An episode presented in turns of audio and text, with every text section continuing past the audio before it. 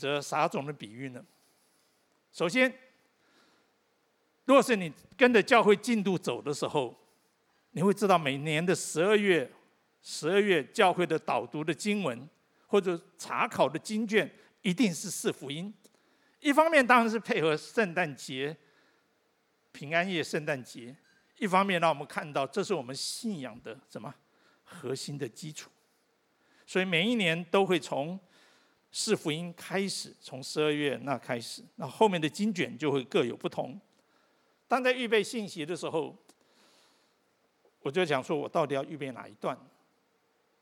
想到马太福音正好是十二月开始要十二月中旬要开始读的。我就想，好，这样读马太福音。马太福音有哪一段呢？那我想到说，现在多半是年底结算的时候，年底结算的时候，或者展望明年的时候，不论企业，不论是个人，大家都希望说，今年有个好什么好的结束，明年有一个好的开始。所以撒种的比喻，最后结束在哪里？三十倍、六十倍、一百倍，哇，真是很丰收。那我就放进来。当我要准备下去的时候，我发觉一件事情：马太福音十三章一第一节一直讲到二十三节的时候，耶稣已经把道讲完了，每个人都知道这一篇信息。那我就在准备的时候，我就被撞墙。我说：“上帝啊，啊这篇要到底要讲什么？你都已经讲完了，我可不可以换一段？我不要讲这一段了。”但准备的过程里面，上帝好像也没有特别的感动，也没有特别的答案。我只好硬着头皮预备下去，硬着头皮预备下去。所以，我们一同来看马太福音第十三章。我们先读一到九节，我们一同来读来。当那一天，耶稣从房子里出来，坐在海边，有许多人到他那里聚集，他只得上船坐下，众人都站在岸上。他用比喻对他们讲许多道理，说有一个撒种的出去撒种，撒的时候有落在路旁的，飞鸟来吃尽了；有落在土浅石头地上的，土既不深，发苗最快，日头出来一晒，因为没有根就枯干了；有落在荆棘里，荆棘长起来把它挤住了；又有落在好土里的，就结实。有一百倍的，有六十倍的，有三十倍的，有可听的就应当听。我们同来祷告。主，当来到你面前，当你说有耳可听的就应当听的时候，主让我们能够预备好我们的耳朵，预备好我们的心，来听你对我们所要说的话。主，你用比喻对我们说话，主啊，用你的生命挽回我们的生命。亲爱的圣灵，让我们在你的里面能够明白上帝你的工作，能够跟随你的引导，以至于我们在世上可以活出荣耀你的生命。谢谢恩主，听我们的祷告，奉耶稣的名。阿门。首先，这段经文一开始讲到耶稣的服饰，讲到耶稣的服饰。十三章其实这段圣经是从我我们刚才只读到第九节，但整个撒种的比喻是一共从第一节一直到二十三节才是一个完整的段落。但为什么我只要读到第九节呢？待会会告诉你。首先，耶稣在那边开始的耶稣的侍奉的时候，这边怎么说呢？当那一天。耶稣从房里出来，坐在海边，有许多人到他那里聚集，他只得坐上船，坐下，众人都站在岸上。他用比喻对他们说，讲许多道理。这边讲到耶稣的服饰，他是抓住任何机会在那里服事。看到有许多人。以现在的选举来讲，有人去的地方怎么样，就有选票。每个卖场虽然说刚过了黑色星期五人不多，但是大家仍然努力的要把人怎么样招聚过来。但耶稣看到这许多的人时候，你会发觉耶稣用不同的态度去面对这样人群。首先，他是坚持他的使命，他不是靠人群众簇拥他什么完成上帝他要完成的事情。其实这件事情，在他出来传道的时候，坚持使命出来传道的时候，在旷野里面四十天受魔鬼的试炼的时候，就已经就已经发生过了。魔鬼对他说：“你就要从殿顶上跳下去，大家看到的时候就怎么样，就一定会跟随你。”但他说什么？不可以。当魔鬼对他说什么？你就要拜我，我就将这些权柄给你的时候，耶稣回答说什么？要敬拜，要侍奉唯一的独一神。他坚持用神的方式。来传讲神要他传讲的真理。刚才我们看到说，我们为这些选举来祷告，但是你是四年祷告一次呢，还是你常常为你所选出来来祷告呢？求神帮助我们。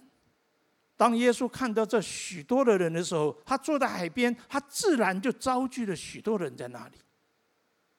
但他看到的是什么呢？他看到这一群人需要有真理，所以他用比喻跟他们讲许多道理。用比喻跟他讲许多道理。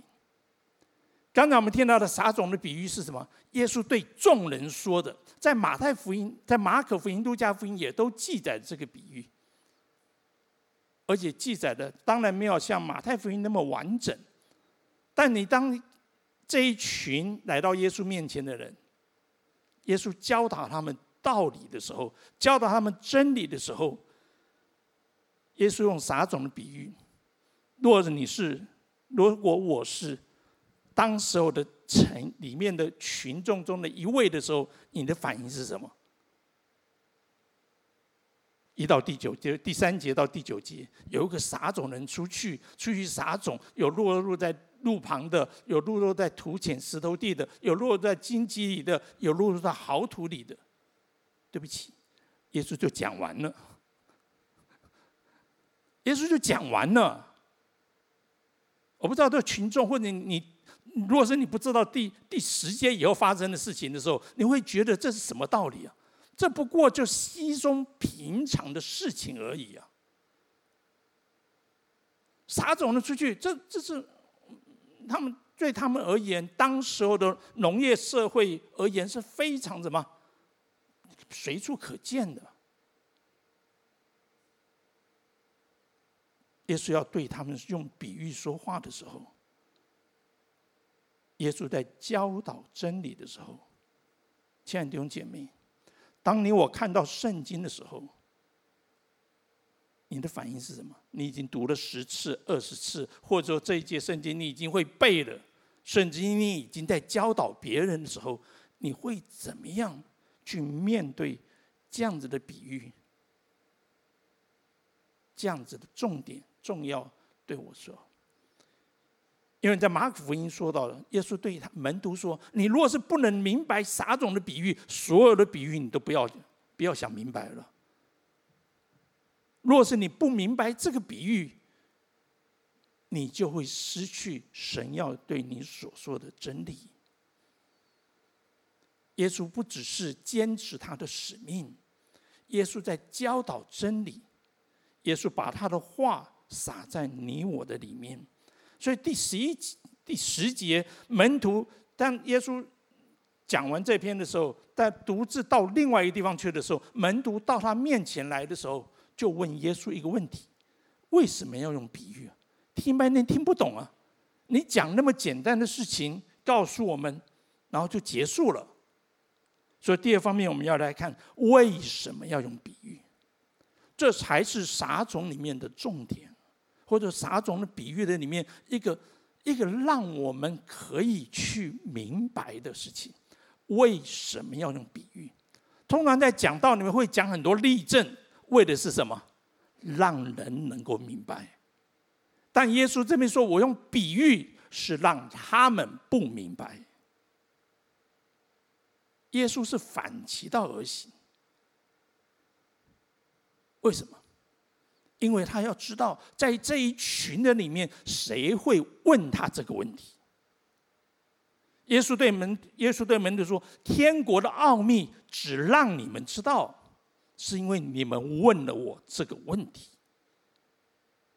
求神帮助我们，当我们看到一些我们很熟悉经文的时候，我们要知道为什么上帝要这样对我说。在感恩节的那一天，嗯，大概不下午吧，有一个同工就送我一个算是感恩节的礼物，就是一个好像棉花棉花糖的那个一个小糖果就对了。那我就把它放在那边，哦，对它上面有卡片叫做“感谢有你”哈，我就放那边，因为对甜的东西我很好奇，很喜欢，但那个东西我就先搁着。等到那早上那个中午的时候，下午肚子饿了，我就把它拿起来。就拿起来，我是反面拿过来，就反面有一叠一节经节，怎么说呢？经节说的是什么？耶和华说：“我的意念非同你的意念，我的道路非同你们的道路。”我就吓了一跳。我说：“这是感恩节的卡片吗？这应该是一个，应该是一个分享。”但是神说：“不不，你不要透过那个东西告诉我说，不不不，你不要想你这这件事情会这样发展。”他说：“上帝有另外的安排。”对我来讲是一个是一个提醒，我必须去问。我不是说你随时要用这样的方式去读圣经，而是门徒进前来问耶稣说：“为什么要用比喻？”耶稣说：“天国的奥秘，天国的奥秘，天国的法则是什么？”凡有的，还要加给他，使他有余；凡没有的，连他所有的也要夺取。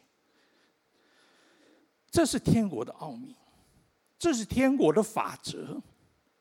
我们以为我们有可以拥有更多，是因为什么？我努力，我奋斗，我比别人更好。但神说不是。耶稣对门徒说：“天国的奥秘只让你们知道，是因为你们渴慕。有什么？有渴慕的心。有什么？你有愿意要明白的心。凡没有的，连他所有的，他到底有没有？他有，只不过他不希望明白真理，他不希望这个真理对他的生命有影响力。”凡没有的，就是没有什么对真理的渴慕，对真理的什么降服，连他所有的也要夺取。耶稣说：“这是我们要留意的事情，这是我们要留意的事情。”耶稣在这一大群的群众里面，他在乎的是门徒。同样的，我不论你信多久，信主信多久，或者你在灵粮堂，在任何一个牧区、任何小组的里面，神在乎你是不是要来跟随他。耶稣面对那么大的群众，对他们讲了撒种的比喻，只有一小群人是耶稣所在乎的。其实马太福音是作者马太，耶稣的门徒马太。刻意把耶稣的一些的讲论集合成为五篇的讲道，所以当你去读马太福音的时候，你会读到，我们都知道八福，那是神国天国的大宪章，天国的价值观。这边讲到十三章，怎么讲到是比喻的时候，是天国好像什么会发生在我们的地上。马太福音是。的作者是用耶稣是一位君王来治理的角度所写下的。当耶稣对门徒说：“天国的奥秘，那是神治理的法则。治理什么？你我的生命。治理什么？对耶稣而言是要管理那一大堆的群众吗？是的。但是他从哪里开始？从门徒开始。”他的责任不是那些群众，那群群众对他而言，只是需要他医治赶鬼，只是需要他能够讲话去讲道安慰他们，但真正能够影响他们，耶稣是寄望在门徒的身上，寄望在门徒的身上。一章的十三章的第九节，那边怎么说呢？凡有耳可听的，就应当听。其实在这三段的里面，第一段讲讲的是怎么样撒种的比喻，讲到耶稣说：“凡有耳的，应当要听。”从第十节一直到第十七节，讲到的是什么？那些有耳朵的人是听不见的，那些有耳朵的人，有有智慧的人是不明白的。他引用的在后面讲引用的就是什么？他说那些有耳朵的是耳朵发沉，是听不见的，是眼瞎的。他引用的是以赛亚在蒙召的以赛亚书蒙召的第六章的时候，神对以赛亚怎么说呢？就是讲这段话。那他要以赛亚怎么样去传神的道？所以他用这句话提醒门徒说。我要你们去服侍的对象，不是容易的，但是你们是有福的，因为你明白天国的奥秘，因为你知道天国在在这地上会是怎么样去治理地面的时候，全地的时候，你是要有耳朵，你我到底要听什么？听好听的话。上帝会对你说：“你想听责备的话，上帝也会对你说，或者透过环境，或是透过其他的弟兄姐妹去引导你避开这些问题的所在。用比喻的目的。今天你我在读圣经的时候，从撒种的比喻读到比喻的目的，读到耶稣解明比喻的真正的含义的时候。”求神帮助我们，让我们像门徒一样，在你每一次的灵修的里面，你要有这样子渴慕的心。我再说，那些小卡片、天赋的心、天赋的爱，不是一件不好的东西，那是别人渴慕神写下来的什么？他的领受，别人可以，上帝一定会亲自对你说话。他们可以暂时一次的或几次的及时的激励你，但是能够天天激励你的是什么？神的话，透过灵修，透过敬拜的诗歌，来对你说话。凡有耳的，都应该听。这个耳是什么？你心里面是不是像门徒一样，愿意来对耶稣说：“主啊。”告诉我，这段话到底讲什么意思？不要因为这段经文我已经读了很多次了，就让讲过去。撒种的比喻，撒种的比喻，以至于在第十七节、十八节，耶稣就说：“所以你们当听这撒种的比喻，四种的心田。”说真的。只有两种的结果，虽然有四种田，但结果子跟不结果子只有两种，只有两种。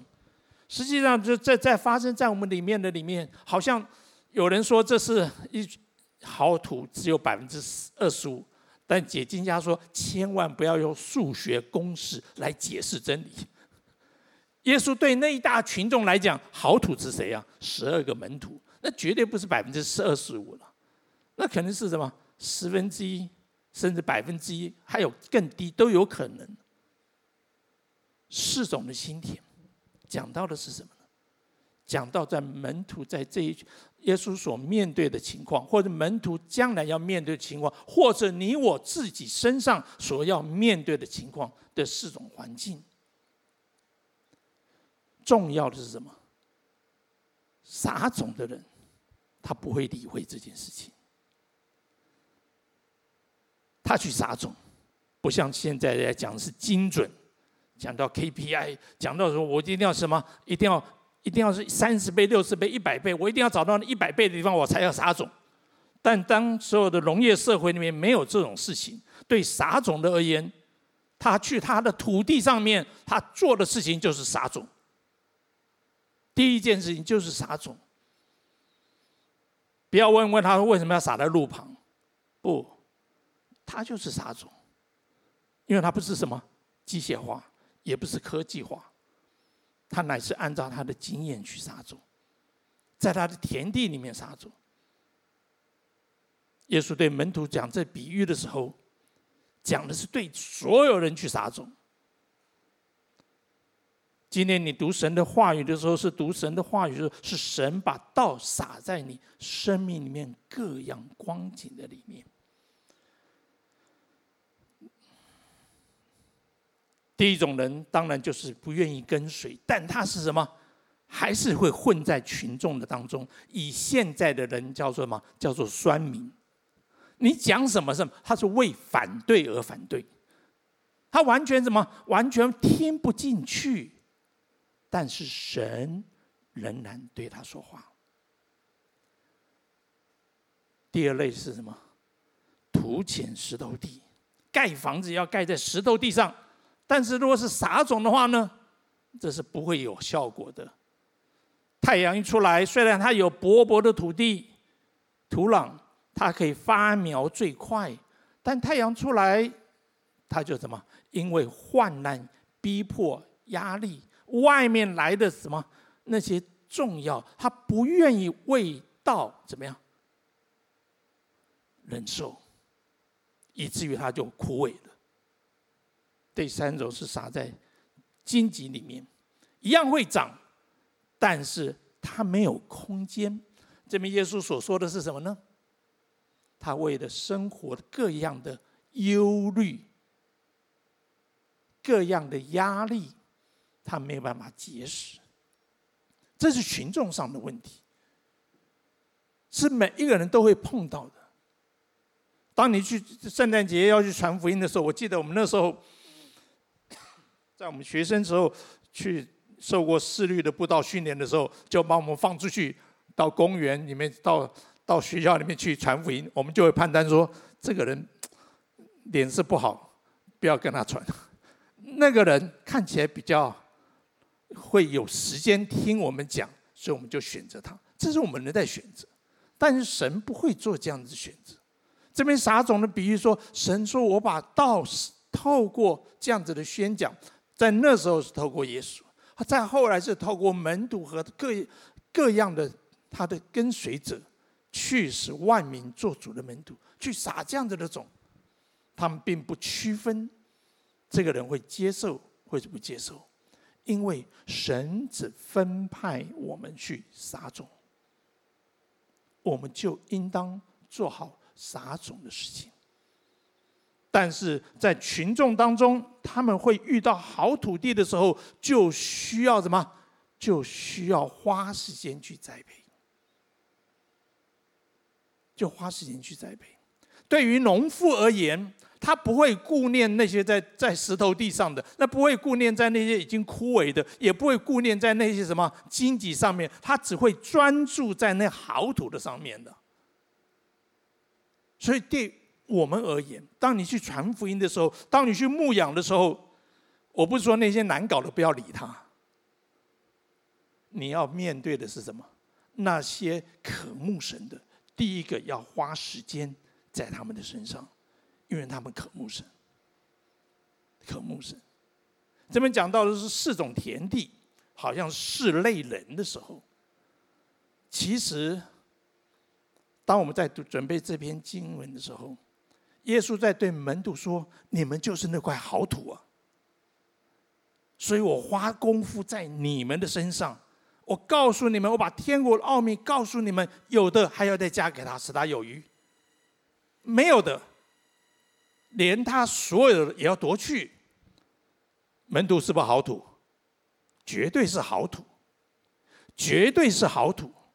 但是不要忘记一件事情，这群门徒的里面，这群好土的心田的里面，有一个否认了他，有一个卖了他，表示什么事情？在我们的里面，我们一样有这种四种心田。所以为什么我们常常要读神的话？这边讲到说，那些土浅石头地的，是不能够承受压力的。但神的话是什么？我的能力是在人的软弱上显得完全。你我在在经营自己属灵生命的时候，不是靠着自己。当你觉得好像那些人是在忧虑生活的忧虑，这是很正常，我也忧虑。但神的话是什么？不要为明天忧虑，因为日用的饮食，我必赐福给你。这些种子种在你里面的时候，你能不能让你的生命降服在神的手中？我在说，生命中不同的回应。不要从你最困难的地方开始，从神必定会找到你心里面柔软的那一块。不要想到说我还在忧虑这些事情，你先回头，就像刚才诗歌唱的，神的信实，神的良善，神已经祝福了你的地方，你要让他什么结实百倍出来，因为那会让你的生命怎么？越来越强壮，会让那荆棘田的，会让那土浅石头地的问题，或甚至会让那那路旁硬土的问题怎么样？越来越少，越来越小。因为你结识了百倍，你会知道上帝的信实；因为你结识了三十倍，你会知道你可以去供应别人，去可以传扬福音。因为神坐在你生命的里面，撒种的比喻，不只是耶稣对群众说的，撒种的比喻是耶稣对门徒说的。撒种的比喻是耶稣不断，你有你也会看到，耶稣常说他小信的人呐，耶稣在责备他们，不是在责备拒绝而已，是要在建造他们的事情上面。所以，当你每一次读神的话语的时候，要问神说：“这句话对我有什么帮助？”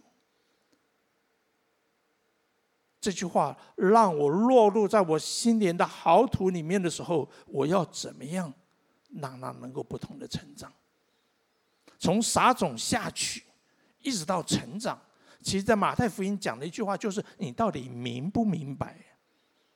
那些撒在路旁的是不明白的。撒在石头地上的土浅石头地的，撒在荆棘里面，他们明白的一部分，但他们不能持守。在路加福音第八章十五节，把这段讲得更清楚。那边怎么说呢？当你撒完种之后，你要按着你的良善、诚实还有忍耐去守住这样子的结果。神把话撒在你的好土里的时候。你要让它结实，那是一段的时间。约路加福音说什么？你要让他诚实，诚实的面对这句话对我的重要性。刚才我会说那段经文，是因为我对一些事情有一些的打算，对一些事情有一些的意见，有一些的看法。神就告诉我说：“我的意念非同你的意念，你不要想那么多。”不要用你自己的小脑袋去去去什么去安排你自己认为该怎么做事。我的道路非同你们的道路。把这句话种在我的生命的里面，让我可以从我的角度转向神的角度。那你说我明白了吗？我还不明白，因为事情还在过程的里面。所以，在对路加福音，那么讲到耶稣讲的更明白是什么？要用诚实、良善，怎么样？持守在你的生命的当中，然后忍耐，等着结实。那一颗种子，那一个大片的心田，不是靠那一颗种子，不是靠一次领受神的话，是靠天天领受神的话。那你说有不明白的吗？就先搁着吧。不要，或者有些东西你觉得上帝你说的不合理，那就先搁着吧。把那些你能够明白的，存在诚实善良的心里。然后呢，靠着神面对外面来的压力，面对里面来的纠结，神说你的生命必定会成长。亲爱的弟兄姐妹，有一群人做主的门徒，是按照自己的价值观在跟随主，好像犹大一样。他为了说耶稣说啊，我要死，他说那这样我跟随你有什么意思？他就按照自己为了要经营人生的方式，把耶稣给卖了。这是什么？不是说他不是好土，只不过他没有持守良善在他心里。他那能让仇敌不断把那些的不好的意念撒在他心里面，在耶稣受难的那一个晚上，圣经上讲得很清楚，魔鬼把卖耶稣的心思意念放进他心里面，以至于他就去做了这件事情。让我们能够持守忍耐的持守，好像这些选举人，他要选举要能不能选上，他到最后一刻，他都要用尽各种方法去去推。把他自己秀给别人看。同样的，你有没有这样子的意念，把自己带到神的面前？上帝啊，我要明白你的话。有位长辈，许妈妈已经在主的里面，但他信主的见证，他信主以后成长的经历。实在是激励我。他说他怎么读懂神的话？那时候他去日本，他不懂，他信主之后就去日本，他是跪着读圣经，求神开启他的心，用祷告，用忍耐，持守神的话在他里面。今天我们有太多方便读圣经的方法。手机一拿开，随时会有很多的 APP 把今天该读的经文、该要有的解释都告诉你了。但是我能不能持守，去取得第一手的资料呢？门徒问耶稣说：“为什么要用比喻？”耶稣说：“这是一个奥秘，但我要让你们知道。”马可福音那么说道：“若是不明白这个奥秘，你就不能够去明白神的真理。这个奥秘是什么？谦卑在主的面前，上帝一定会告诉你，因为他是你的神。上帝可以透过别的 APP 所有的资料，或是天赋的心告诉你答案。但诗篇里面讲到，你的话是我脚前的灯。”路上的光，你我需要自己持守这样子的心志。撒种比不是今天撒种，明天就收成，没有。撒种比是你今天撒下去，你会碰到太阳，你会碰到缺水，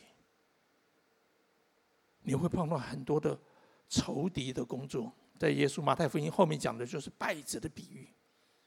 甚至有有人会跟你争竞，你能不能一路往前走的信靠神呢？会不会跌倒？会的，但不要忘记，耶稣为你负责。彼得，耶稣怎么对他说呢？放心，我已经为你祷告。你回头以后要兼顾你的弟兄。放心，我们的天父。右边坐着是耶稣，他不停止的为他撒的种，在你我生命里面的这些道种祷告，又赐下宝贵是圣灵，让我们能够明白真理，不只是明白真理，而是靠着圣灵的大能，活出真理。问题在于，我要不要跟随下去？犹大放弃，保罗的同工迪马放弃，但是有更多的人，殉道者的脚踪告诉我们，他们结实百倍，收成在你我生命的当中。同样，神要透过你结实百倍，让别人的生命因你而蒙福。我们同低头来祷告。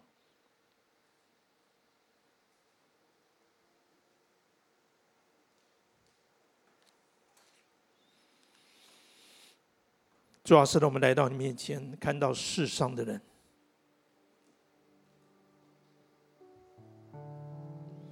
为世界的需要在那里努力。主，你让我们能够为永恒的生命摆上我们的时间。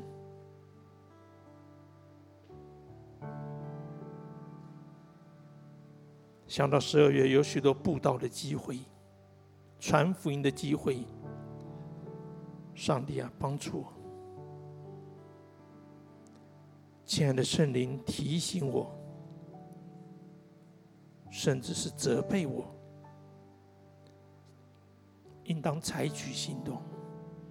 不是因为我刚强，不是因为我我成熟，而是神，你呼召我。你要用我，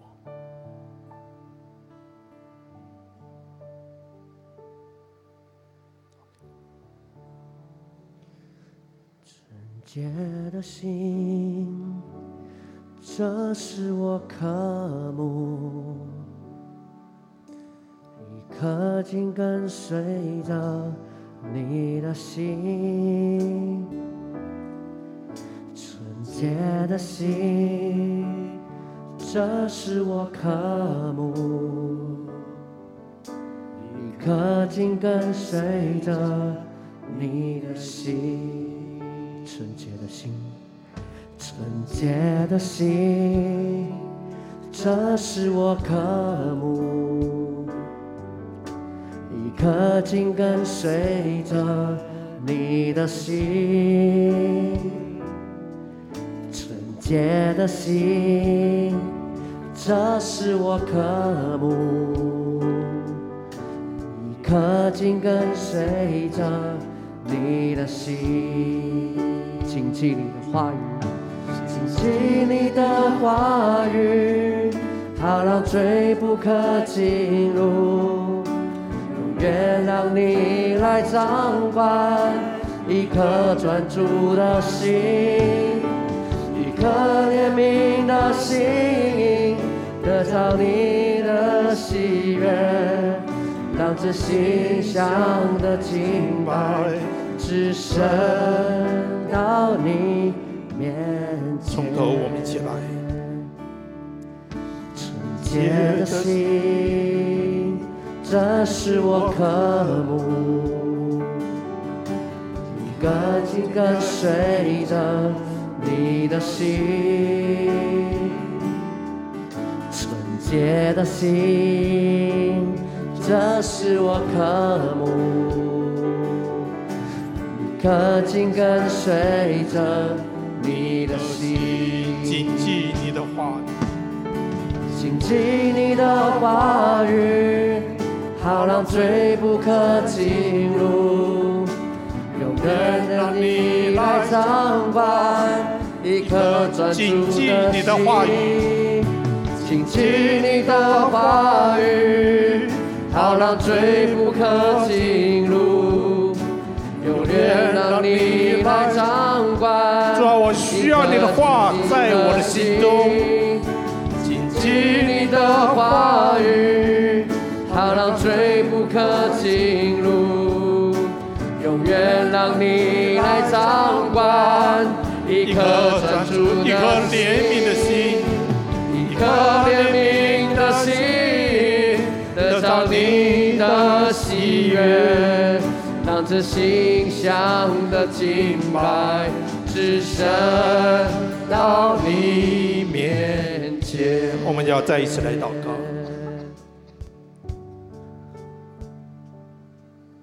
上帝已经在你生命的里面预备了好土，不是你的努力，是因为他在十架上。说宣告说成了，是因为你愿意敞开你的心门，让他成为你生命的主。亲爱的弟兄姐妹，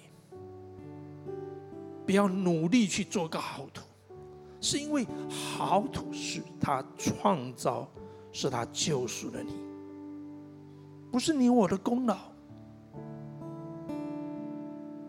神的道中。他会撒在这好土的里面。同样的，你也不要太担心，你生命有一些不明白，甚至无法承受的压力，或是过重的忧虑。不要担心这一块，这一块交给上帝吧。要专注在神所创造。所救赎的好土的里面，让他继续耕耘你的生命，让他继续用神的话、圣灵滋润你的生命。诗歌那一句话触动了我，谨记你的话语，不是我能抵挡罪。是因为是你的话，是罪无法在我里面生根，是仇敌要我忧虑的，不会在我里面持续的压迫我，不会叫那外面来的压力让我忽略忽视你的是爱我的主。要来的十二月。一月，农历的春节，领受上帝给你的祝福。同样的，你要抓住上帝要你抓住，用诚实、善良，持守每一天的灵修，用忍耐去看见神所赐下的那些的话语，在你里面。可以承受，不要着急，神的时候到了，他必定结实，是因为这是神的应许。或许人要说不忧虑太困难，或许你会说压力太沉重，不要忘记神的话说。他的恩典够你用的，不要忘记神的话说：不要怕，只要信。这些话不是讲到的，是神已经撒在你你的心里面，靠着神，让这些的真理长大，靠着神，让你里面的喜乐。是因为他与你同在，好不好？有段祷告的时间，求神脱去你今年因为疫情所带来的压制，求神安慰你在人际关系里面所受到的挫折，甚至求神恢复你。向着神那火热的心，我们有段安静的时间，当敬拜团继续敬拜的时候，愿神的灵触摸在你生命的当中。洁的心，这是我渴慕，一颗紧跟随着你的心。纯洁的心，这是我渴慕，一颗紧跟随着你的心，纯洁的心，纯洁的心。主啊，这颗心是你所接近的，不是我努力可以达到的。跟随着你的心，愿你的心在我里面不断长大。这是我渴慕，一颗紧跟随让我爱慕你的话语，你的心，我的生命可以成长。谨记你的话语，好让罪不可进入。主啊，你对我们所说的话是灵，是生命。来掌管一颗专注的心，让我爱读你的话语。一颗怜悯的心，得着你的喜悦，让这馨香的敬拜只升到你面前，谨记你的话语，谨记你的话语，好让罪不可进入。这个罪可能不是犯罪，而是忽略神对于你说话。专注的谨记你的话语，谨记你的话语，不是指你做了什么不好的事情，而是你忘记。爱你的主，谨记你的话语，我们一起来宣告。谨记你的话语，好让罪不可进入，永远让你来掌管。一颗谨记你的话语，谨记你的话语，好让罪不可进入。让你让你来掌管，一颗专注，一颗怜悯的心，一颗怜悯的心，得到你的喜悦，让这馨香的敬拜只剩到你面前。主啊，让我们明白。你每一时刻都在对我们说话，都要把都把你的这样子的真理的道撒在我们的心里面，好叫我们能够靠你的话语刚强，好叫我们可以在你话语的里面明白天父的心意，好叫我们在你话语的里面。可以恢复你在我们生命里面的荣美，谨记你的话，好让罪恶，好让仇敌无法在我们生命的里面再做破坏的工作。做要来的最后一个月，要来的新的一年的里面。主，让我们能够以诚实善良，把你的话存在心里，用忍耐，要看到你的话，使我们每一位弟兄姐妹的生命结实百倍。谢谢你常常对我们说话，亲爱的圣灵，开通我的。让我的心耳得开，可以听见、听明白你对我所说的话。谢谢耶稣。但愿我基基督耶稣的恩惠、天赋上帝的慈爱、圣灵每一天对他所爱儿女的话语，引导每位弟兄姐妹过每一天的生活。来荣耀主，奉耶稣的名祝福祷告，阿门。我们再次把掌声归给我们的主。我们的聚会就停在这里，不要忘记，你可以把握机会，邀请朋友，邀请朋友参加十二月不论教会各样的福音的聚会，还有福音的茶会，就是你可以拿单张到外面去发给路人，也是一个很好的选择。愿神赐福每位弟兄姐妹。